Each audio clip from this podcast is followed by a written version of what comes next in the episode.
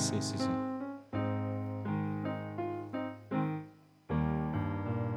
Dios les bendiga a todos ustedes, hermanos. Sean todos bienvenidos a la casa de Dios. Mientras esperamos a los hermanos que apresuren sus pasos, vamos a deleitarnos cantando un precioso himno, comprado con sangre por Cristo.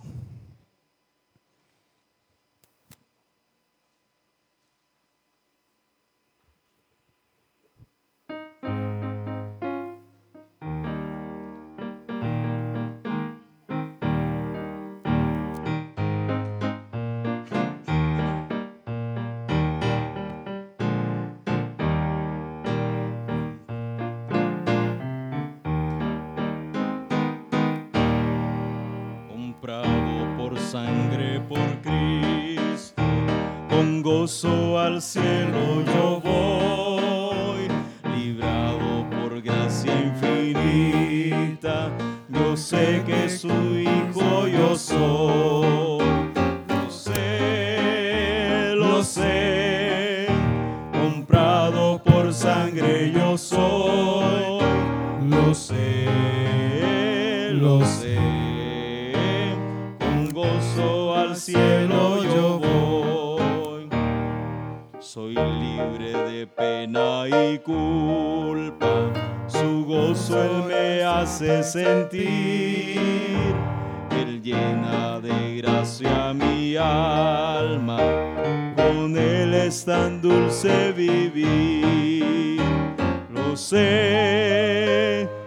lo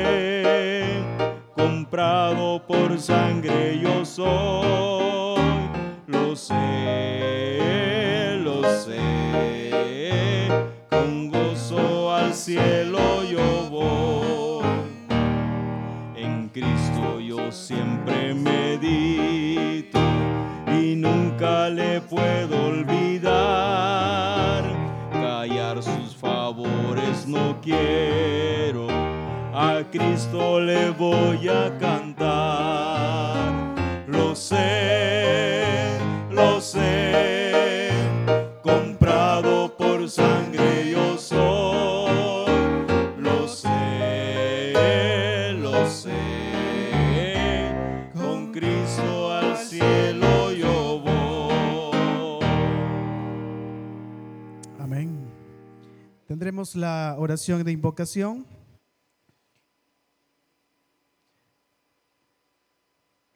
Queremos invitar a nuestro hermano pastor David Santana que él lleve la oración de invocación de este culto.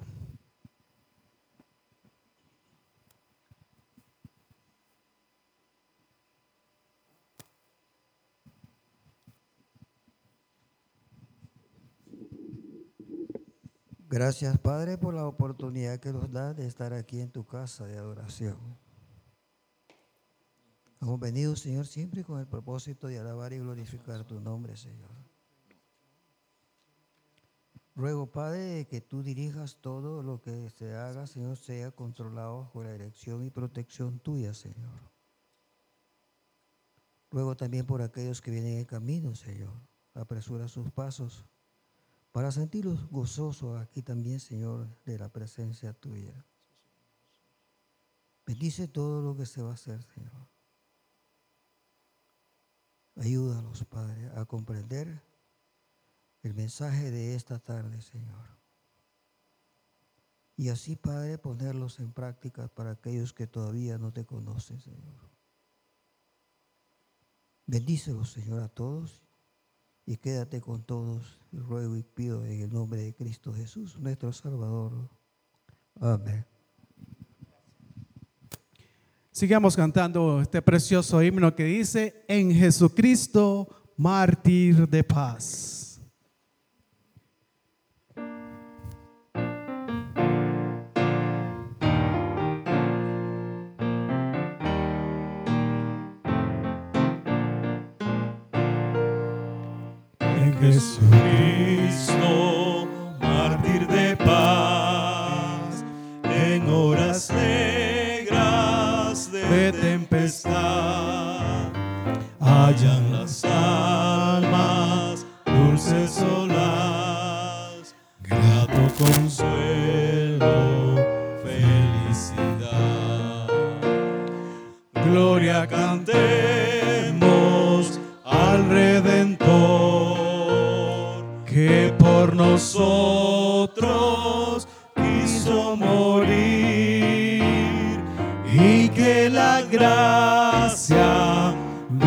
Salvador siempre dirija nuestro vivir en nuestras luchas y en el dolor, en tristes horas de tentación.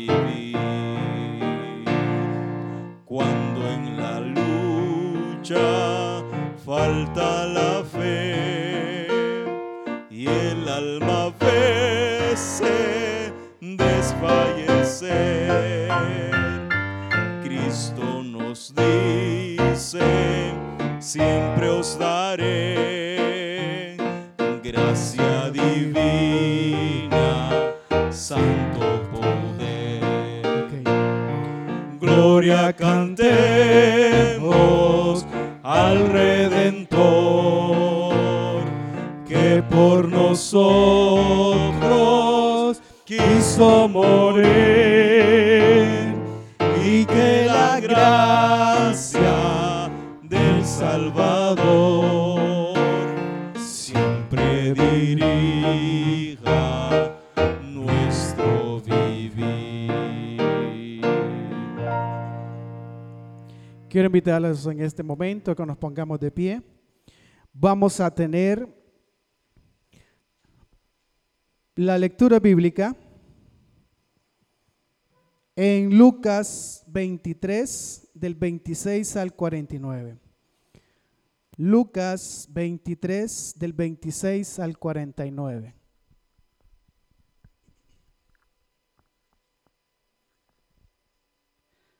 Y llevándole tomaron a cierto Simón de Sirene que venía del campo y le pusieron encima la cruz para que la llevase tras Jesús. Y le seguía gran multitud del pueblo y de mujeres que lloraban y hacían lamentación por él. Pero Jesús, vuelto hacia ellas, les dijo, Hijas de Jerusalén, no lloréis por mí, sino llorad por vosotras mismas y por vuestros hijos. Porque he aquí vendrán días en que dirán, Bienaventuradas las estériles y los vientres que no concibieron y los pechos que no cri- criaron. Entonces comenzarán a decir en los montes, Caed sobre nosotros y a los collados cubridnos. Porque si en el árbol verde hacen estas cosas, en el seco, ¿qué no se hará? Llevaban también con él a otros dos que eran malhechores para ser muertos. Y cuando llegaron al lugar llamado de la calavera, le crucificaron ahí y a los malhechores, uno a la derecha y otro a la izquierda. Y Jesús decía, Padre, perdónalos, porque no saben lo que hacen. Y repartieron entre sí sus vestidos, echando suertes. Y el pueblo estaba mirando, y aún los gobernantes se burlaban de él, diciendo, a otros salvó, sálvese a sí mismo, si este es el Cristo, el escogido de Dios. Los soldados también le escarnecían, acercándose y presentándole vinagre, y diciendo, si tú eres el rey de los judíos, sálvate a ti mismo. Había también sobre él un título escrito con letras griegas, latinas y hebreas. Este es el rey de los judíos. Y uno de los malhechores que estaban colgados le injuriaba diciendo, si tú eres el Cristo, sálvate a ti mismo y a nosotros. Amén. Pueden sentarse. Queremos invitar a nuestra hermana Ruth Albuquerque, que nos- ella nos lleva los anuncios de esta tarde. Buenas tardes, hermanos. Le damos la bienvenida a este culto de siete palabras. Le damos la bienvenida a nuestra hermana Marlin, a nuestra hermana Nolvia y nos gozamos en que esté con nosotros nuestra hermana, nuestros hermanos Ofelita y Martín, que por estar cuidando al enfermo no habían podido venir. Nos gozamos de tenerlo aquí con nosotros y de un, bueno, está también Karencita Bonilla, ya también dándole la bienvenida. Y tenemos el privilegio de tener a doña Carmencita Castellón con nosotros. Así es que toda la iglesia nos gozamos y le decimos bienvenida, hermana Carmencita. Es que gozo, ¿verdad? Cuando nuestros ancianos pueden lograr llegar a su casa para adorarle y bendecirle. Recordemos que mañana no van a haber actividades acá en la iglesia porque estamos en recuperación después del campamento. Pero el domingo a las 5 de la mañana les esperamos a todos en el culto de resurrección. Y después a las 9 de la mañana tenemos la escuela bíblica dominical y culto de adoración.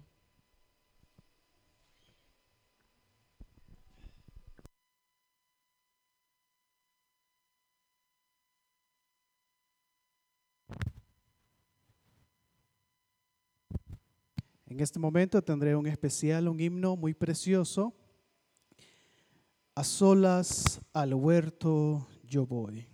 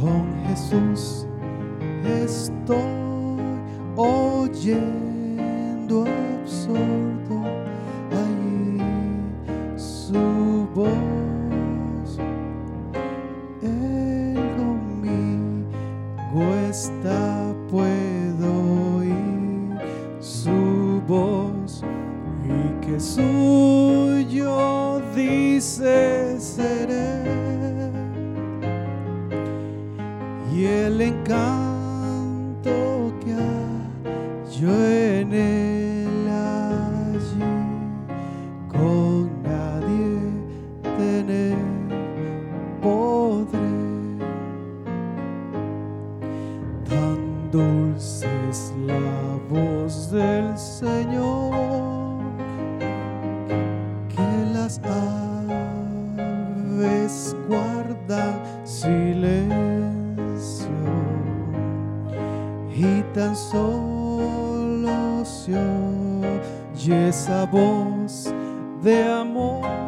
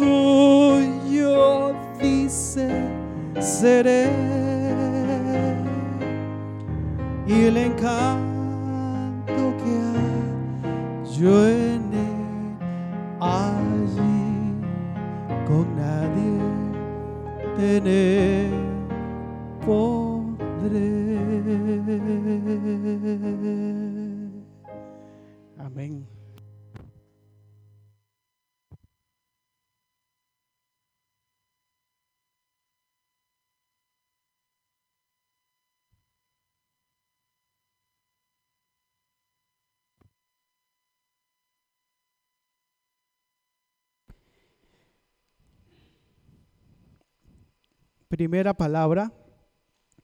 Padre, perdónalos porque no saben lo que hacen. Lucas 23, 34. Esta palabra será analizada por el hermano Mauricio Rivas. Y la segunda palabra, te aseguro que hoy estarás conmigo en el paraíso. La cita la encontramos en Lucas 23, 43, 23, 43. Y esta palabra será estudiada y analizada por la hermana Ruth Albuquerque. Quedamos con el hermano Mauricio con la primera palabra. Los invito a que nos pongamos de pie y tengamos una oración. Señor, te damos gracias porque este viernes, Padre, estamos este grupo de tus hijos, Señor,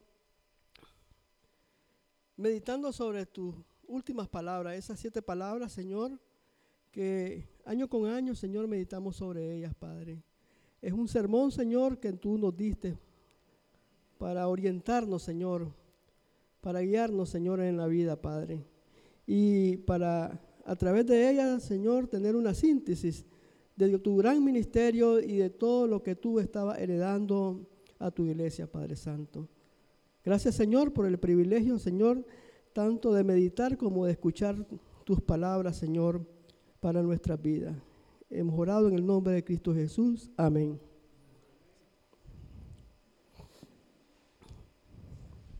Es una bendición poder leer la Biblia y como ya leyó el hermano, Lucas 23, 34, Padre, perdónalos porque no saben lo que hacen.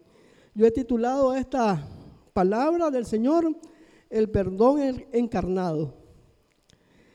De Galilea a Jerusalén el camino está preparado para que el perdón encarnado sea levantado, para que todo mortal vea la salvación de Dios.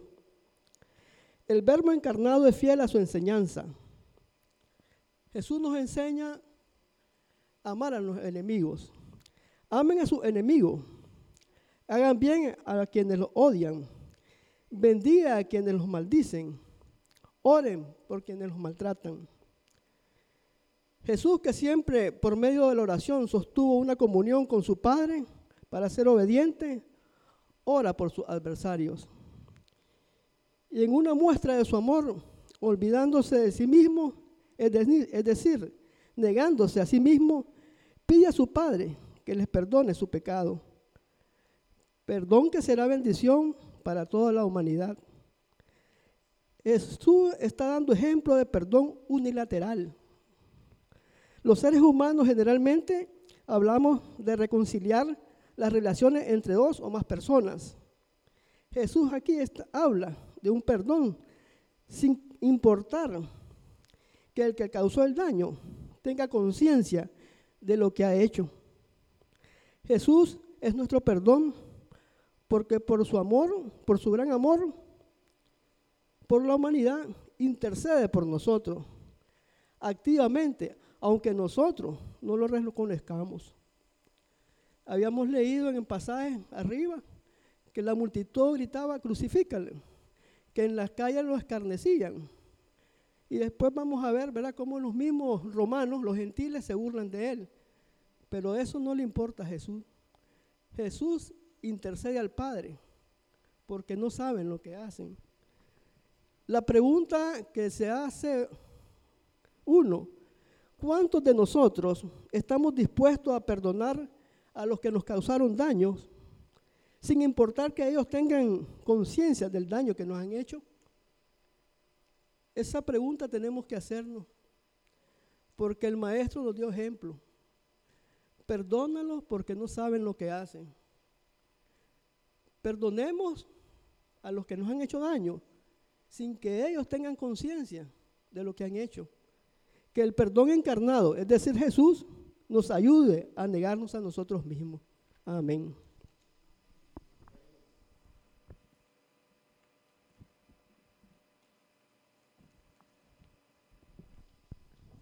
La segunda palabra, como leímos, es, de cierto te digo que hoy estarás conmigo en el paraíso. Y he titulado a esta corta meditación sobre la segunda palabra, el perdón en acción.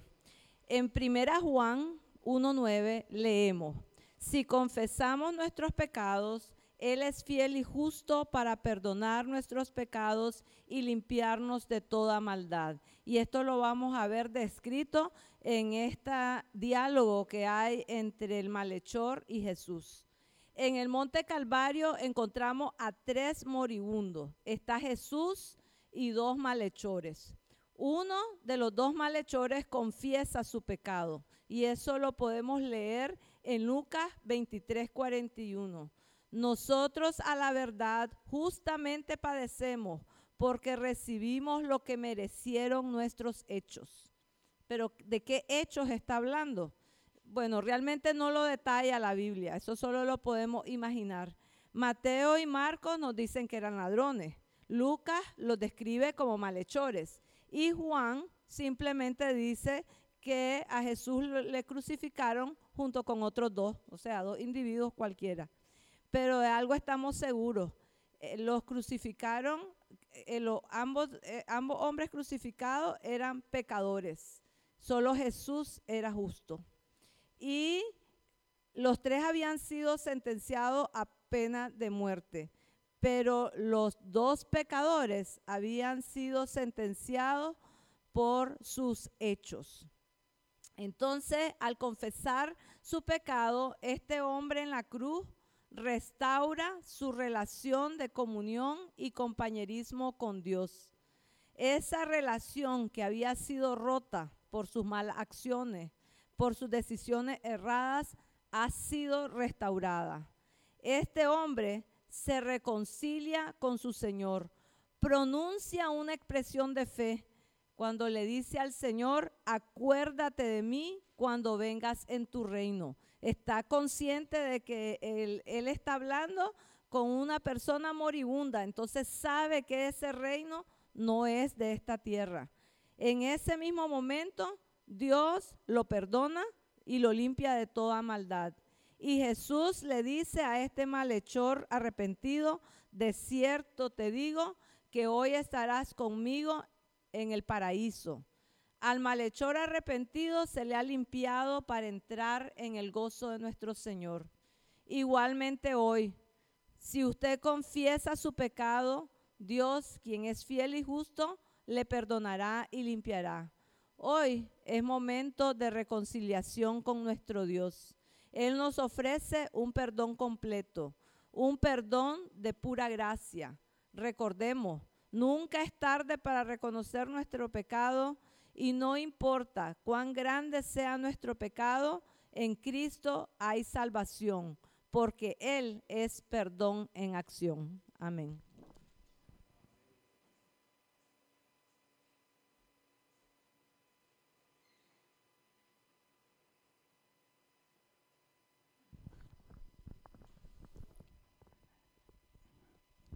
Hay un precioso manantial Vamos a entonar ese himno.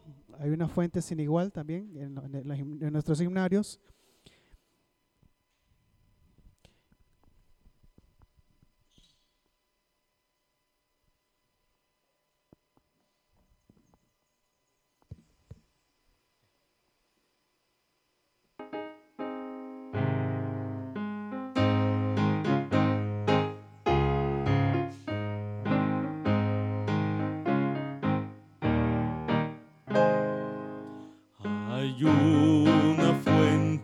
Sin igual de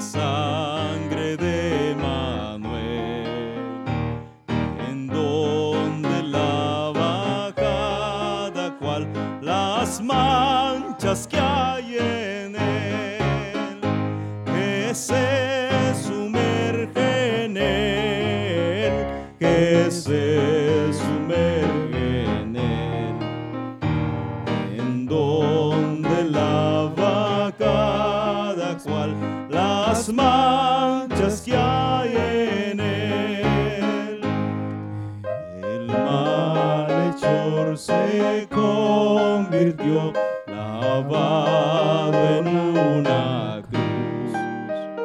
Él vio la fuente y se lavó, creyendo en Jesús, creyendo en Jesús,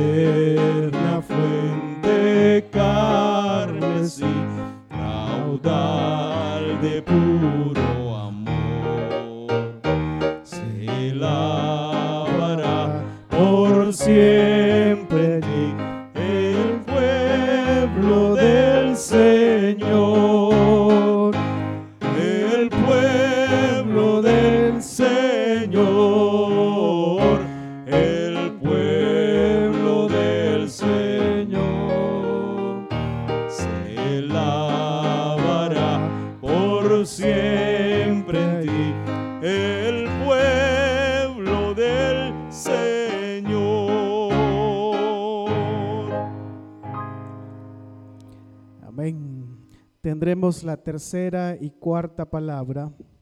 La tercera palabra dice, mujer, ahí tienes tu hijo. Luego le dijo al discípulo, ahí tienes a tu madre.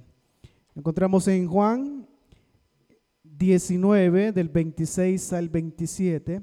La cuarta palabra, Dios mío, Dios mío, ¿por qué me has desamparado? Esa cita la encontramos en Mateo 27, 46. La tercera palabra será analizada por la hermanita Giselle Bermúdez y la cuarta palabra, nuestra hermana Heidi Taleno. Hermana Giselle.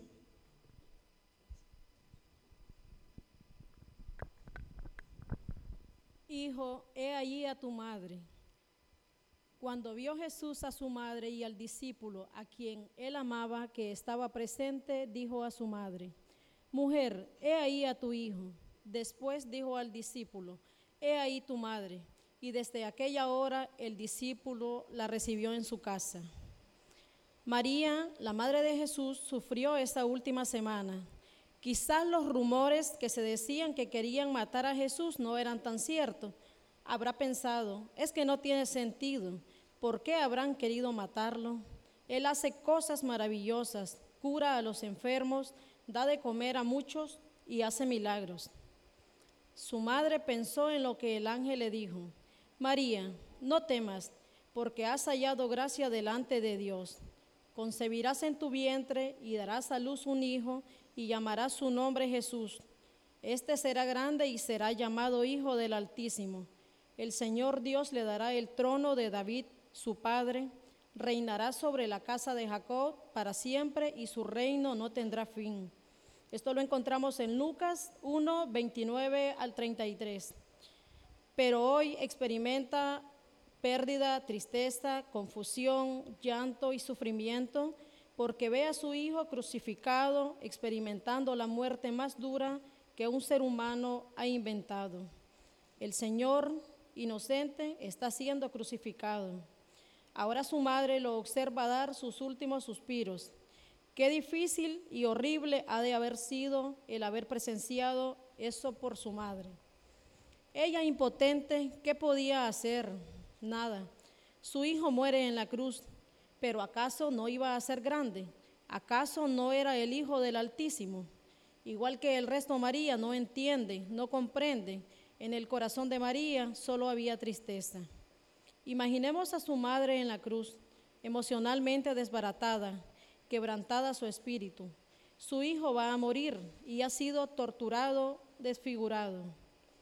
Entonces el Señor la ve y sin parar de verla dice, Juan, he ahí tu madre, quizás buscando cómo sonreírle y la anima. Jesús le dice a Juan, necesito que cuides a mi madre, ve, recíbela como tu madre, cuídala como yo la he cuidado. Sin duda, María piensa en las palabras de Simeón, y una espada traspasará tu misma alma, para que sean revelados los pensamientos de muchos corazones. Esa espada estaba traspasando su alma en ese momento, pero ahora Él le pide a su discípulo que se la cuide. Y el discípulo a quien Cristo amaba, Juan, que también la amaba, la cuida como el Señor se lo había pedido. Juan estuvo con el maestro por tres años y lo vio amar. Y ahora él tenía que enseñarnos a amarnos los unos a los otros.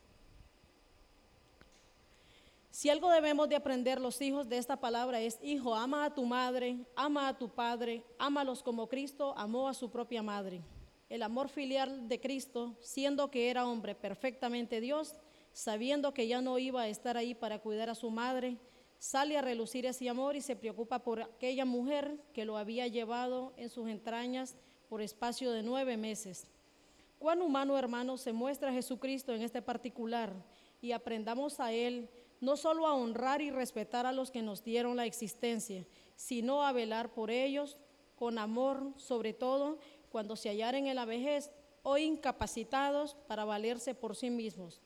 Jesucristo estaba dando su vida en angustias, tremendo dolor, pero eso no importó. Amén.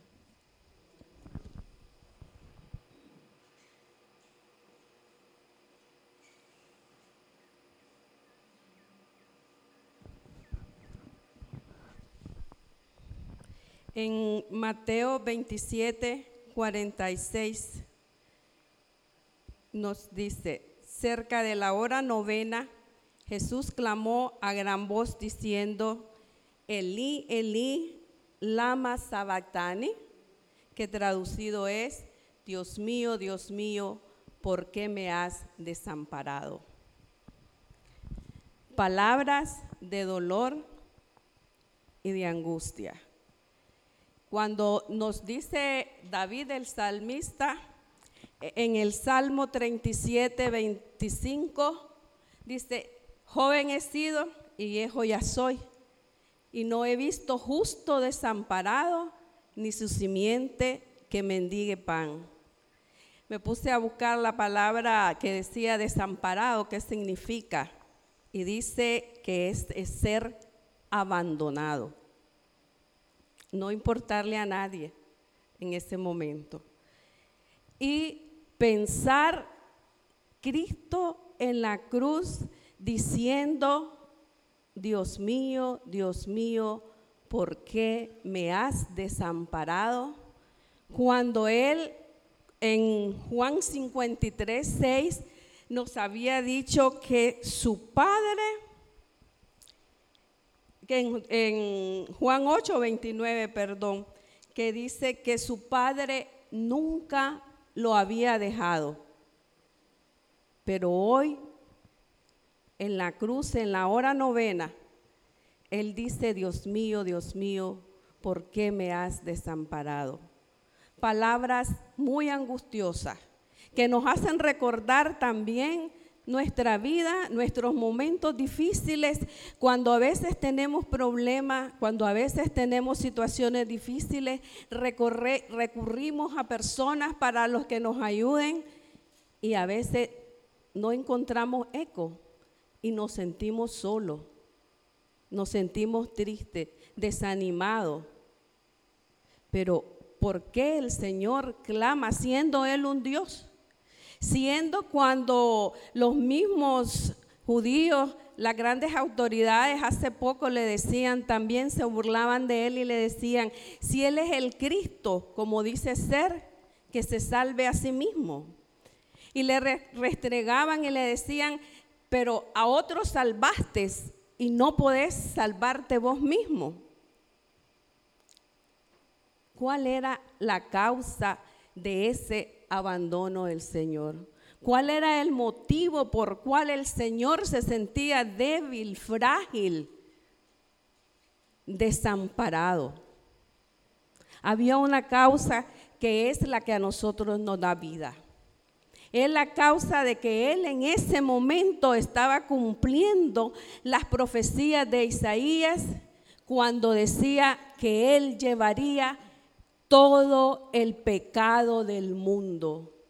Él llevaría tu pecado, mi pecado, el de cada uno de nosotros.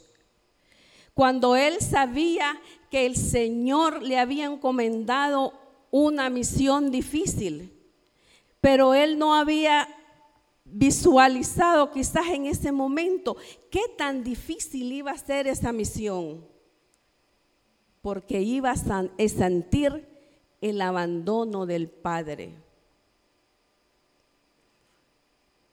¿Cómo nos hubiéramos sentido nosotros? ¿Hubiéramos sido capaces de resistir?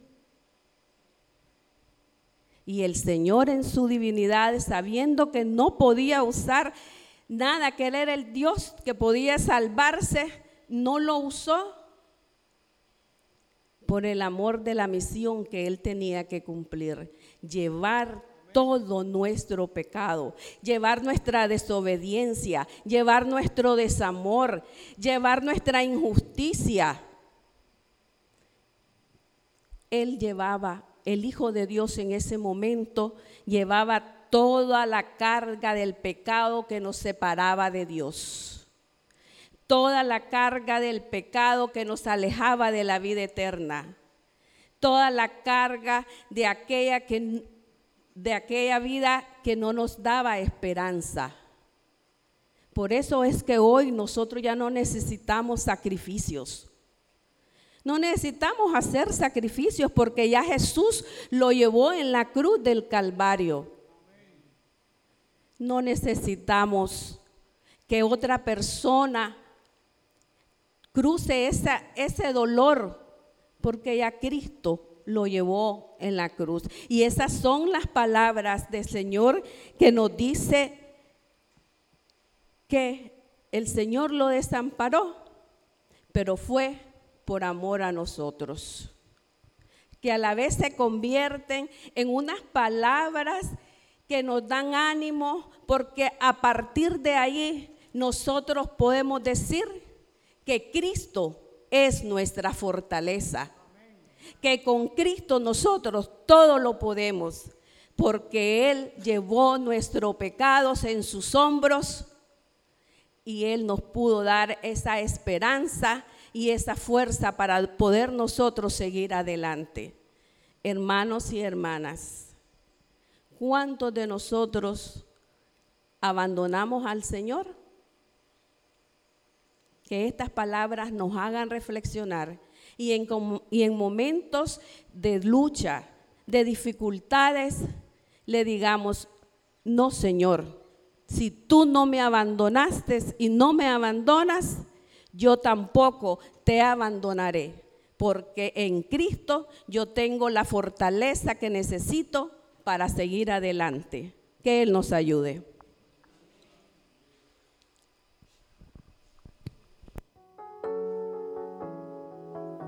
Por tus llagas, Señor.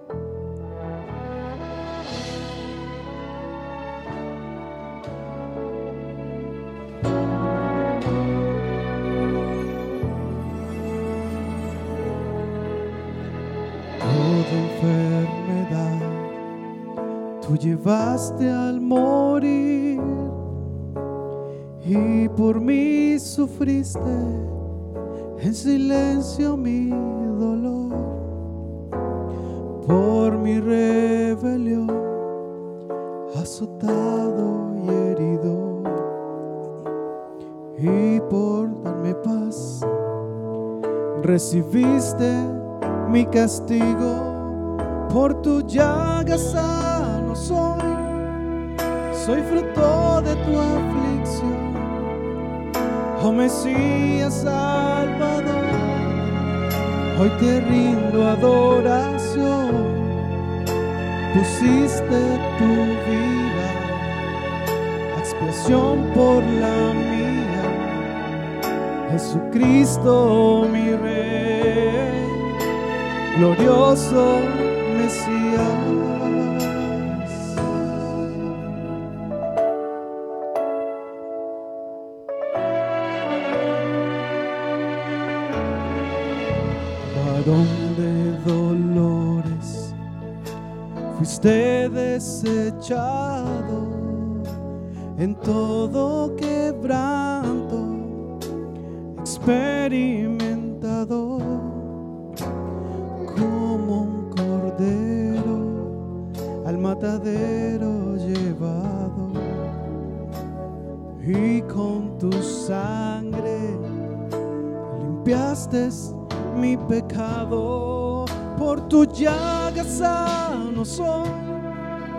soy fruto de tu aflicción oh Mesías Salvador Hoy te rindo adoración, pusiste tu vida expiación por la mía.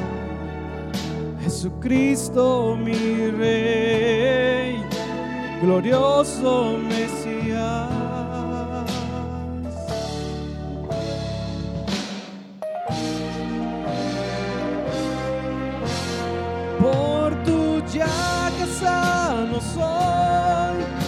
Fruto de tu aflicción, oh Mesías Salvador, hoy te rindo adoración, pusiste tu vida expiación por la mía, Jesucristo mi Rey glorioso Mesías, por tu llaga sano soy, soy fruto de tu aflicción, oh Mesías Salvador, hoy te rindo adoración, pusiste tu vida expiación por la mía. Jesucristo, mi Rey, glorioso Mesías.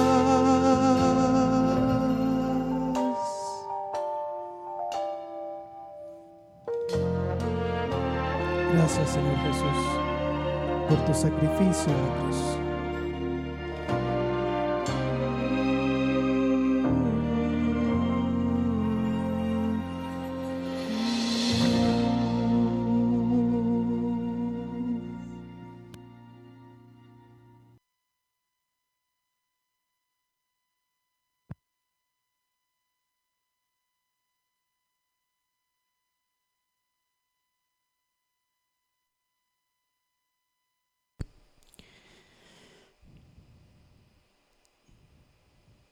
Tendremos la quinta palabra. Queremos invitar a nuestro hermano Amadeo Albuquerque que Él tendrá la quinta palabra que dice, tengo sed. La cita bíblica la encontramos en Juan 19, 28. Hermano Amadeo.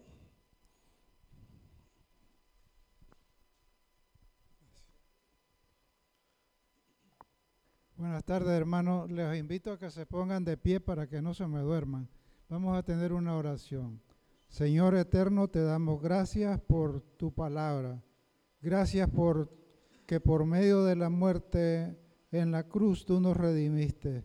Gracias, Señor, porque por el gran sufrimiento tuyo somos salvos. Por Cristo Jesús. Amén. Siéntense.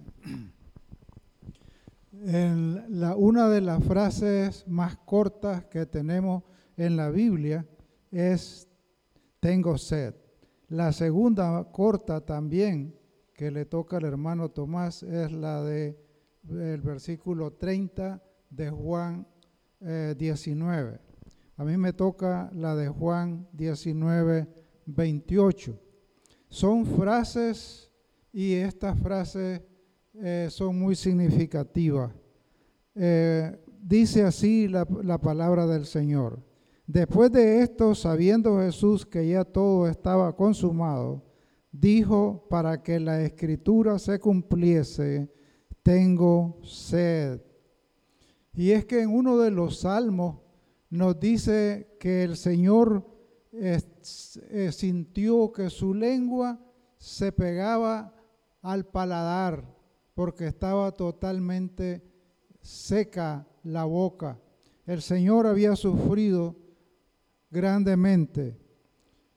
Pero quiero también recordarles que la razón por qué el Señor sintió sed era porque era hombre y era Dios. Y por la parte humana, Él sintió el sufrimiento físico que es la sed.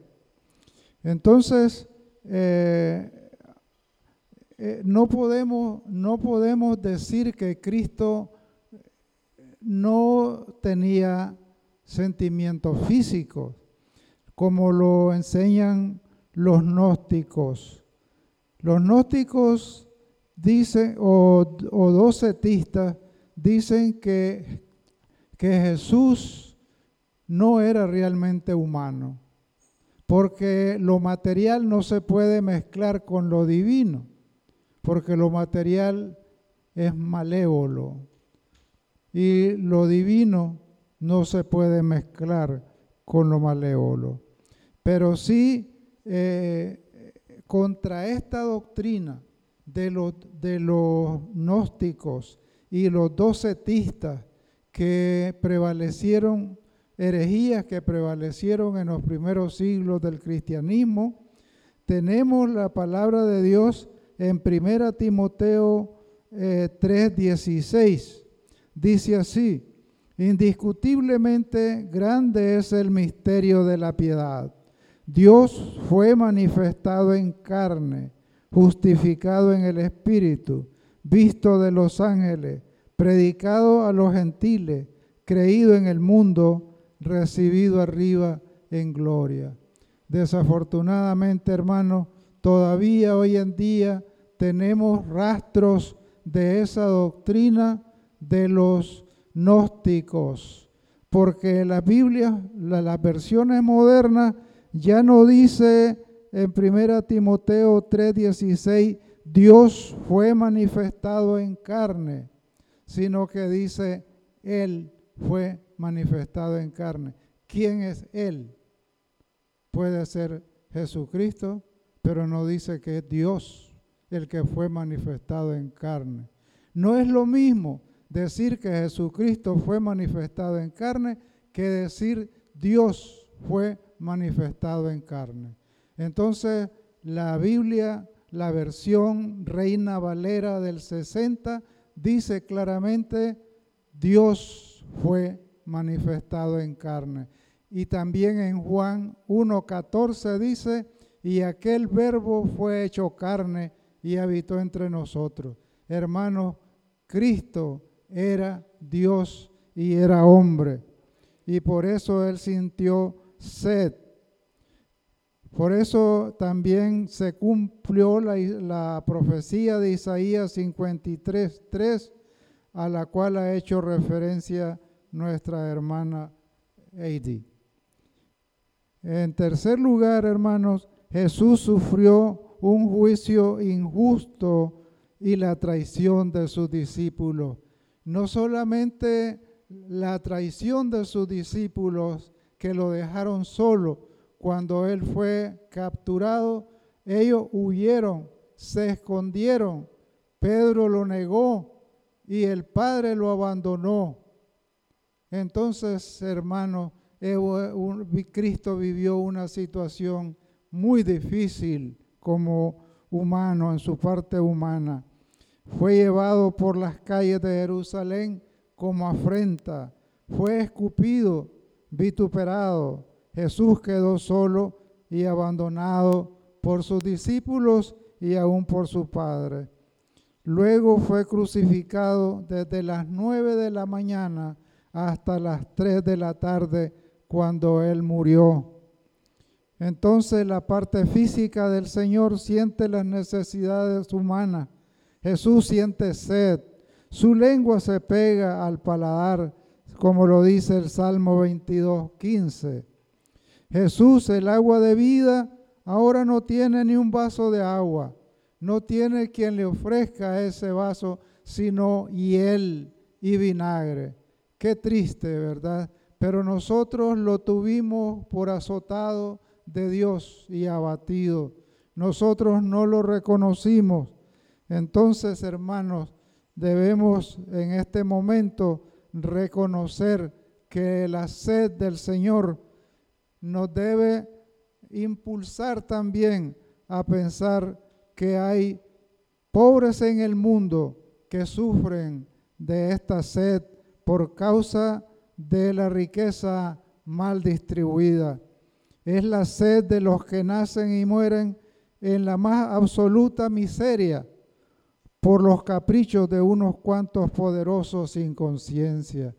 Hermanos, nosotros debemos pensar también en esas personas que sufren la sed física y la sed espiritual. Por eso la iglesia debe predicar el Evangelio para suplir de las, del agua que Cristo le ofreció a la samaritana cuando le dijo, el que tome de mí, el que tome de esta agua jamás volverá a tener sed. Y nosotros, hermanos, tenemos esa responsabilidad de llevar el, el agua viva para aquellos que sufren la sed en el mundo. Hermanos, que Dios nos bendiga. Hay un himno precioso que dice, al amparo de la roca salvo soy.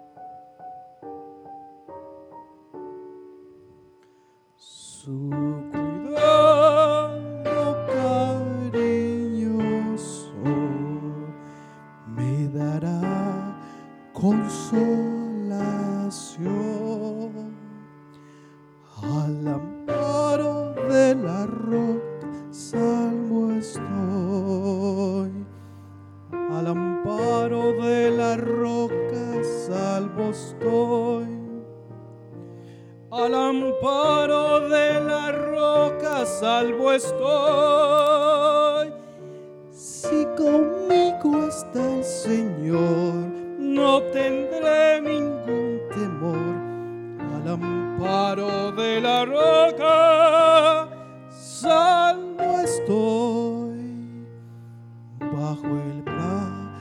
poderoso de su amor y compasión. Al amparo de la roca salvo estoy.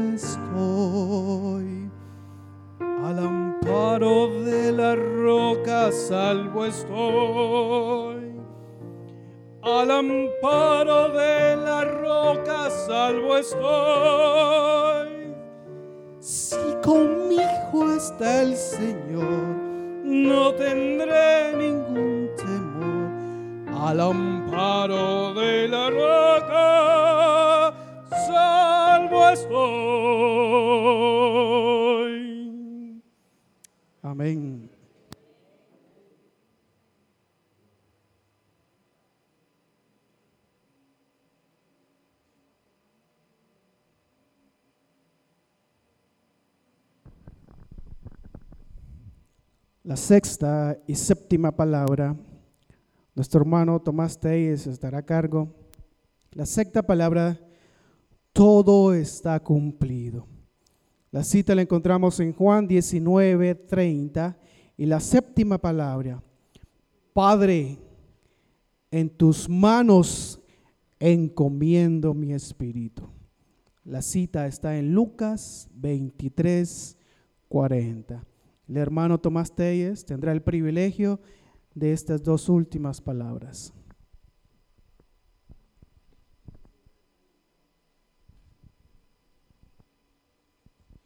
Señor les bendiga, amados hermanos y hermanas. Estas dos últimas palabras que el Señor pronunciara desde la cruz son de suma trascendencia para nosotros los creyentes. La primera porque la consumación de la misión que el Padre le había encomendado nos involucraba a todos y cada uno de nosotros en cuanto a nuestro destino eterno. Preguntémonos, hermanos y hermanas, ¿qué hubiera pasado si Cristo no hubiera completado la misión que el Padre le encomendó? ¿Qué sería de nosotros, hermanos, si Cristo hubiera fracasado en su misión?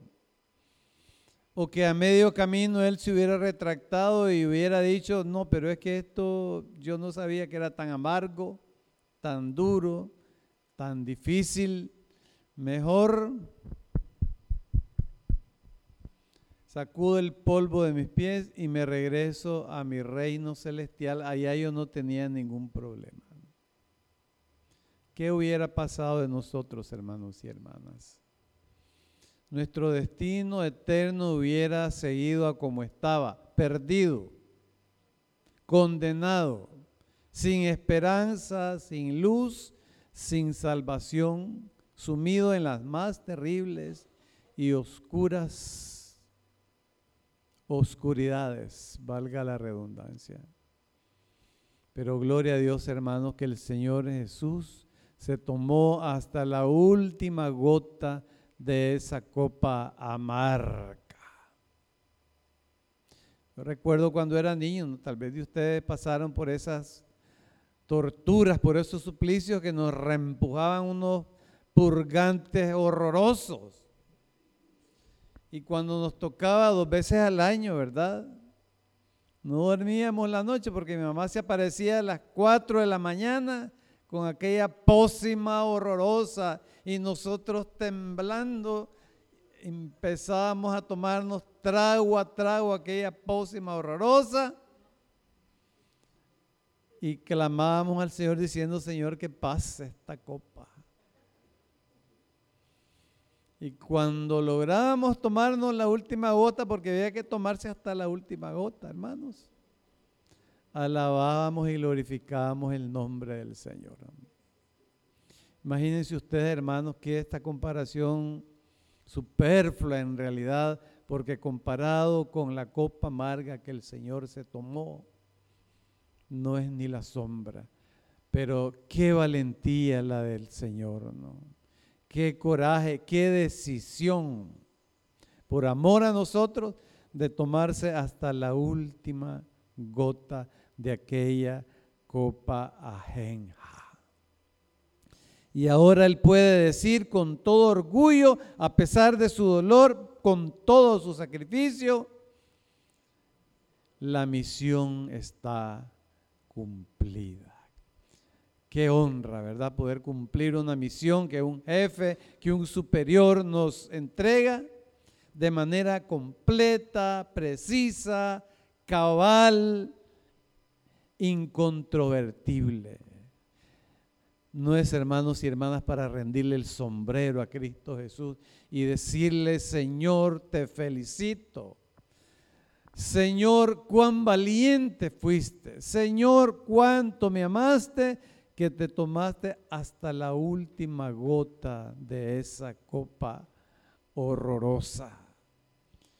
Y por haberse tomado hasta la última gota de esa copa horrorosa, ahora hermanos y hermanas, gloria al nombre del Señor, tenemos paz, perdón, salvación y vida eterna gracias a que aquella misión fue cumplida cabalmente por Cristo Jesús. Por eso les digo que esta palabra es sumamente trascendental para nosotros y para nuestro destino eterno. Que Cristo haya cumplido cabalmente la misión que el Padre le encomendara significó para nosotros el perdón, la salvación y una vida eterna libre de la condenación del infierno para nuestra paz, nuestro regocijo y nuestra salvación eterna. Gloria al nombre del Señor por esa misión cumplida. Regocijémonos, alabémosle, bendigamos su nombre y reconozcamos su espíritu de misión, su espíritu de seriedad, su espíritu de responsabilidad a nuestro favor, porque aquella misión fue cumplida cabalmente y logró decir, eh, todo está consumado. El perdón de ustedes está completado. La paz de ustedes está completada. La salvación de ustedes está completada. La vida eterna de ustedes está completada. Gloria al nombre del Señor. Y su palabra final, Padre, en tus manos encomiendo mi espíritu. Todo cumplido ya, Él se entrega plácidamente, confiadamente. ¿En brazos de quién? En brazos de María, su madre, que ahí estaba, diría el Papa. Ahí está su mamá, Santa María, nuestra madre, la madre de Dios.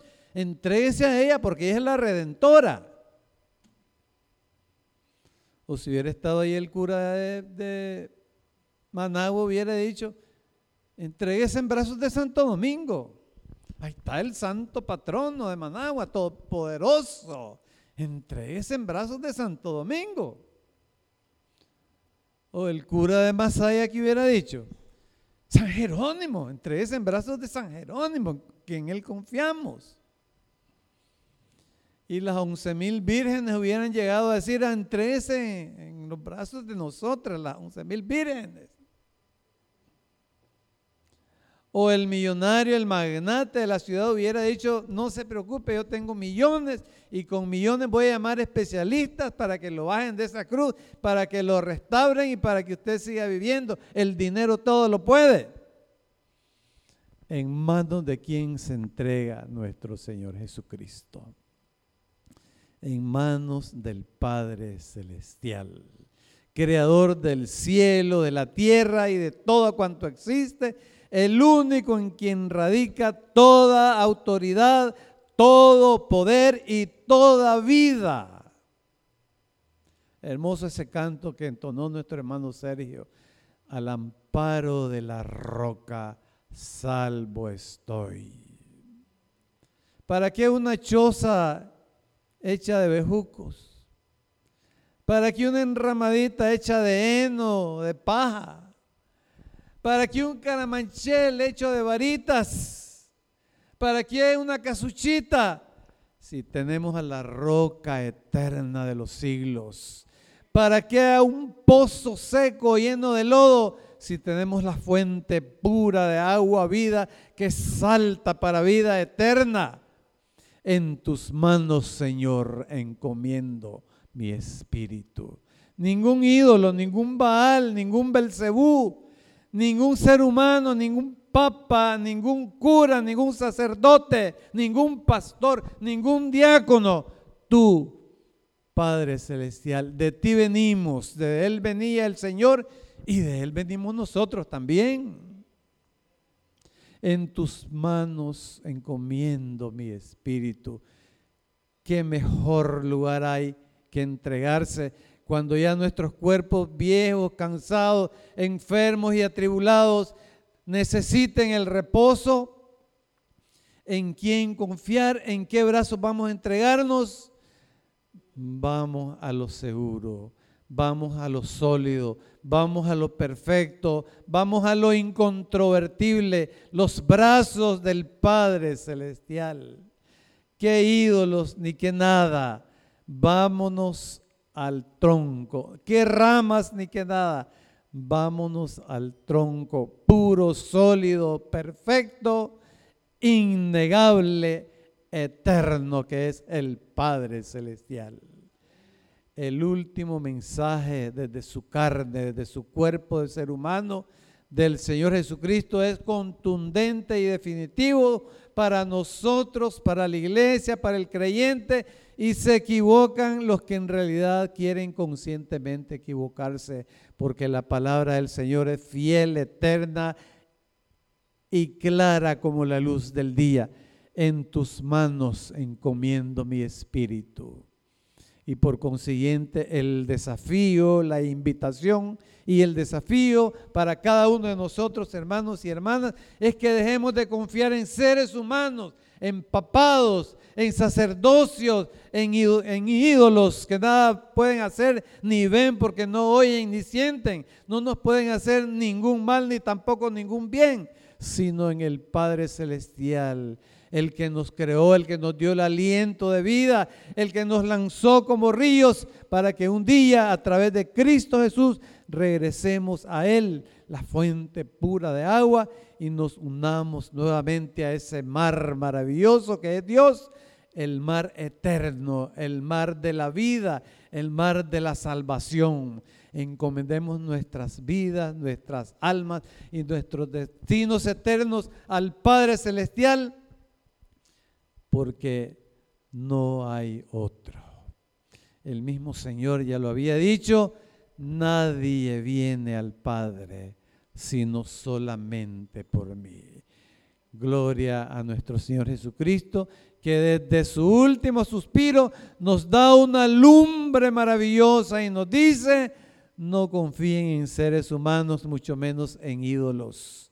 confíen en ese Padre celestial, Padre eterno, roca eterna y poderosa, así cuyo amparo nos abrigamos y nos sometemos, estamos asegurados y garantizados para toda la eternidad.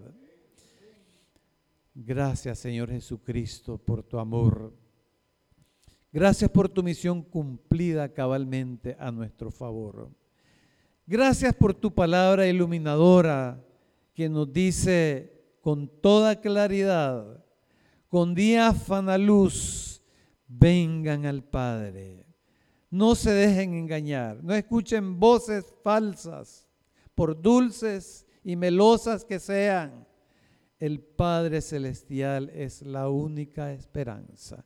Yo soy el camino, yo soy la verdad, yo soy la vida. A como yo encomiendo mi espíritu a mi Padre Celestial, porque no hay otro, ustedes también, mis hijos, mis ovejas, mis creyentes, mi amada iglesia, encomendados al Padre Celestial, porque si en sus manos encomendamos nuestro espíritu, tendremos garantizada la roca eterna de los siglos, que solamente Él nos puede dar y ofrecer. En el nombre glorioso de nuestro Señor Jesucristo. Amén.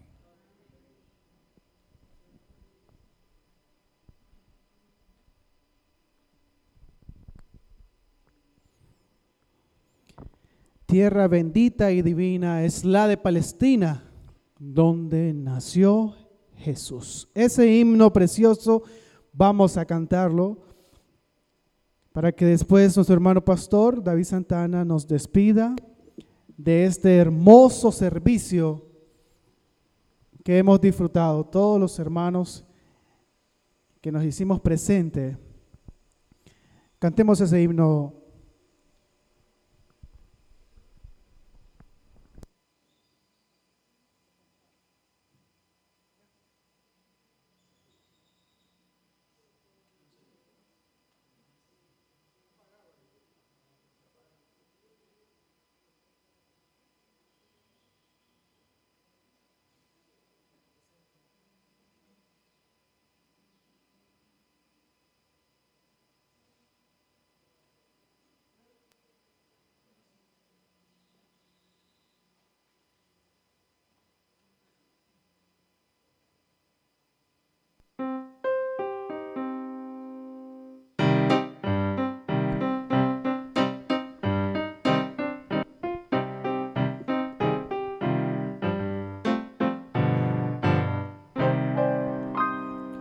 Tierra bendita y divina, destina donde nació Jesús. Eres de las naciones cumbres, bañadas por la lumbre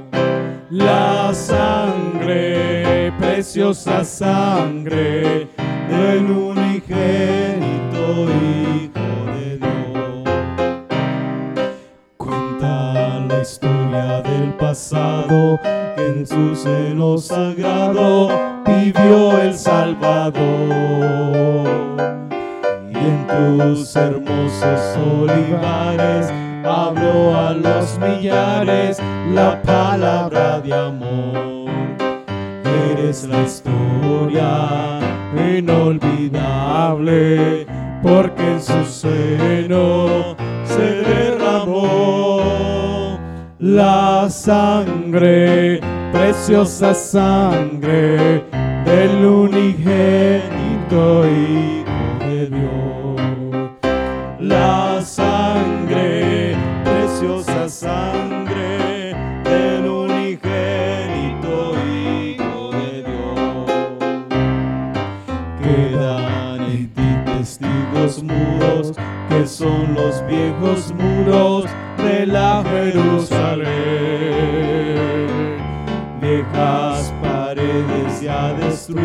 que si tuvieran vida nos hablarían también. Eres la historia inolvidable porque en su seno se derramó la sangre, preciosa sangre del unigénito Hijo de Dios. La sangre, preciosa sangre del unigénito Hijo de Dios.